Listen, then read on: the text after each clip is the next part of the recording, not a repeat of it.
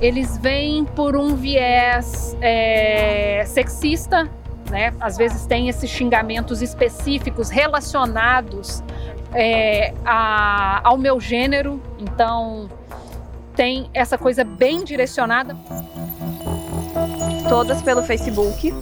No, o próprio prefeito divulgou meu telefone e colocou na condição de que eu era a culpada por toda aquela situação.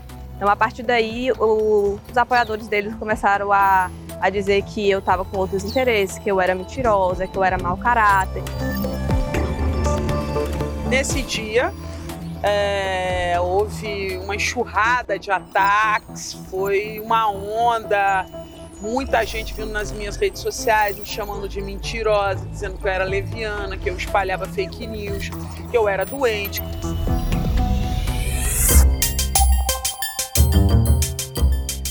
Os trechos que você ouviu são de comunicadoras que sofreram ataques online por conta do seu trabalho jornalístico.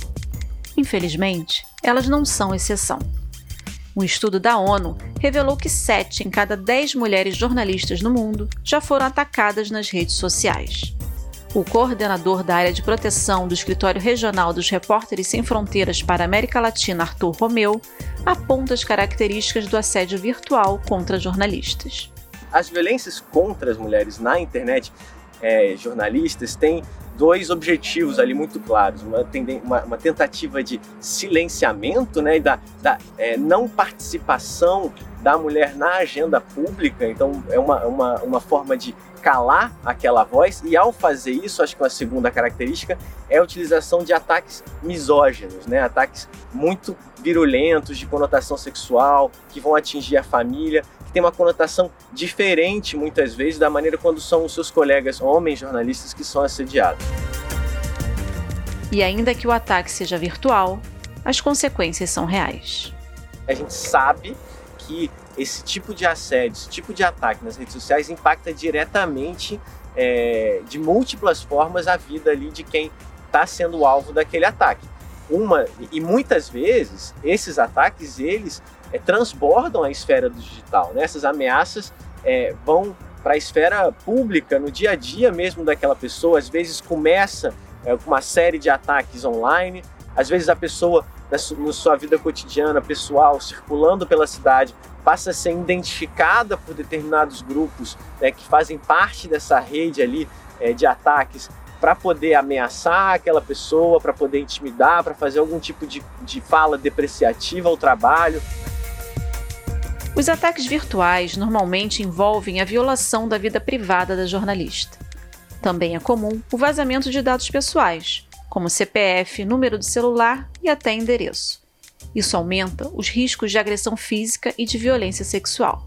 Por conta disso, a mesma pesquisa internacional da ONU revelou que uma em cada cinco das jornalistas entrevistadas sofreu ataques físicos ou assédio offline relacionados aos ataques pela internet.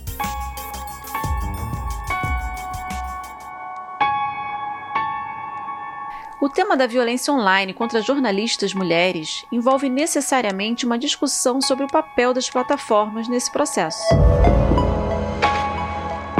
A jornalista e ativista Janaína Garcia levanta uma série de questões sobre a responsabilidade e a resposta das redes sociais no enfrentamento a esses ataques.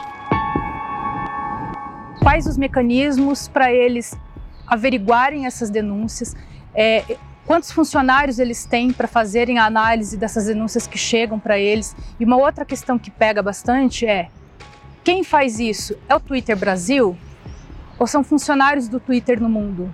Então, é, acho que falta ainda essa, esse refinamento né, de você compreender que questões locais deveriam ser tratadas por equipes locais. É, você precisa ter celeridade na avaliação dessas denúncias, porque você joga um meme escrachando uma jornalista, por exemplo, na rede, isso se multiplica em questão de segundos. Então você vai levar dois, três dias para averiguar uma denúncia dessa? Para onde vai a reputação desse profissional, entende? Janaína também discute a responsabilidade das empresas de comunicação que contratam os jornalistas. O jornalista está exposto, Ele faz da plataforma também uma extensão do trabalho. Hoje você tem colegas, nós temos todos colegas que são contratados, inclusive com esse critério. Gente que empresas que olham quantos seguidores o, o jornalista tem. Só que isso vale até certo ponto, né? Ele tem que ter uma responsabilidade com o que ele escreve, com o que ele posta. Só que quando a coisa pega, são poucos que têm de fato um amparo jurídico, né, para dar esse tipo de segurança. E quando você não tem isso, o que acontece? Você fecha o seu perfil, você começa a medir as palavras. Eu acho que isso é o pior de toda essa, de toda essa situação, né? Você se autocensura.